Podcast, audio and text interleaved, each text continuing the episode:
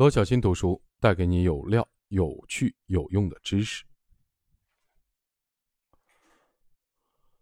没有惩罚机制的摸鱼博弈游戏，我们再来分析一个类似于囚徒困境的多轮博弈，即摸鱼博弈游戏。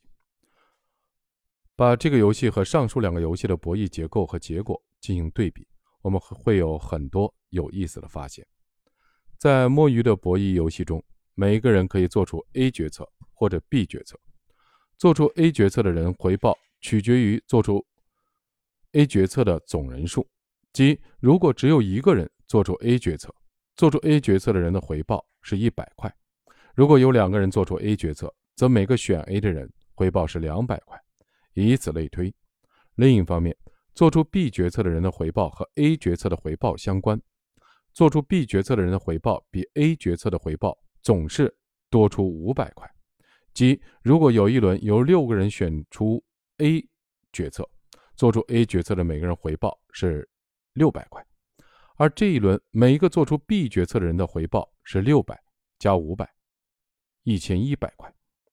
游戏目标是最大化每个人自己的回报。在游戏开始之前，参与游戏的人会被告知。游戏结束时，只宣布最高分和最低分，不会披露最高分和最低分人的姓名。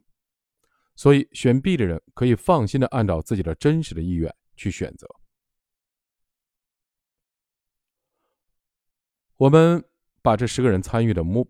摸鱼博弈游戏得分做了一个统计。我们可以看到，每个人选择合作即选 A，会使团队的总分最高一千乘十一万。但选 B 总是会给自己一个让自己的分数比其他人更高的机会，但因为有人选 B，选 A 的人就少了，A 的分数就会降低。比如九个人都选 A，只有一个人选 B，最后团队的总分是九百乘九加一千四乘一，是八千一百加一千四等于九千五百，小于全体都选 A 的团体总分一万。但这个选 B 的人。比其他人都高五百分，赚到了便宜。但这个游戏是一个十轮的游戏，十轮下来，这个游戏显示出了几个重要的特征：第一，总有人选 B，即使知道选 A 会使团队的总分最高，但只要有机会，个人的好胜心和占别人便宜的心理也会占上风。这种机会主义的行为总是存在。第二，这个游戏的关键是无法知道谁在上一轮选择了 B。或 A，也就是说，不知道具体哪个人没有团队精神，不知道哪个人占了别人的便宜，这说明占便宜的人不会受到惩罚，所以一定会有人做损人利己的事情。第三，在多轮游戏进行的过程中，会出现这样的趋势：在游戏进行了三轮或四轮以后，会给大家一个讨论的机会，分享自己对游戏的看法。大家会明白，其实都选 A 是对团队总分最好的。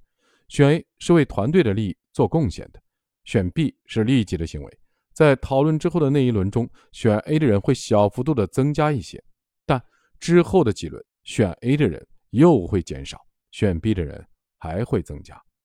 这说明看到自己为集体做贡献，但还是有人在选择搭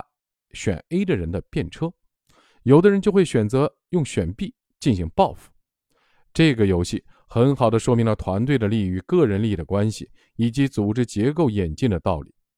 只要有规则不完美的地方，有人能获得个人利益的机会，不合作的行为就一定会发生。意识到自己的贡献被别人利用，会对团队的成员的激励产生相当大的负面的作用。因此，对不合作行为的有效的惩罚才是合作的基础。不过，通常来说，所有人都选 B 的情况极其罕见。这个道理非常容易理解，因为如果大家都选 B，就暴露了每个人都是自私自利的人。一般来说，在游戏的后面总是有人会承担挽救团队的责任的，但这种牺牲个人维护集体荣誉的行为不会持久。在这种组织里时间久了，一直做出牺牲的人一定会另起炉灶，这也是网络的自组织行为使然。这个博弈的实验让我们认识到，在任何正式的组织结构和社会关系里，如果无法明确的监督，追踪以及对每个人的行为和行为结果给予回报，就会产生代偿性的网络结构，即产生非正式的小圈子，比如董事圈，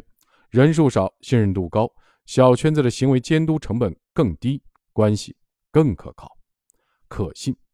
上面介绍的这几个主要的经典的两难的博弈的模型的共性是共存和均衡，所以博弈论不是输赢的学问。把博弈看成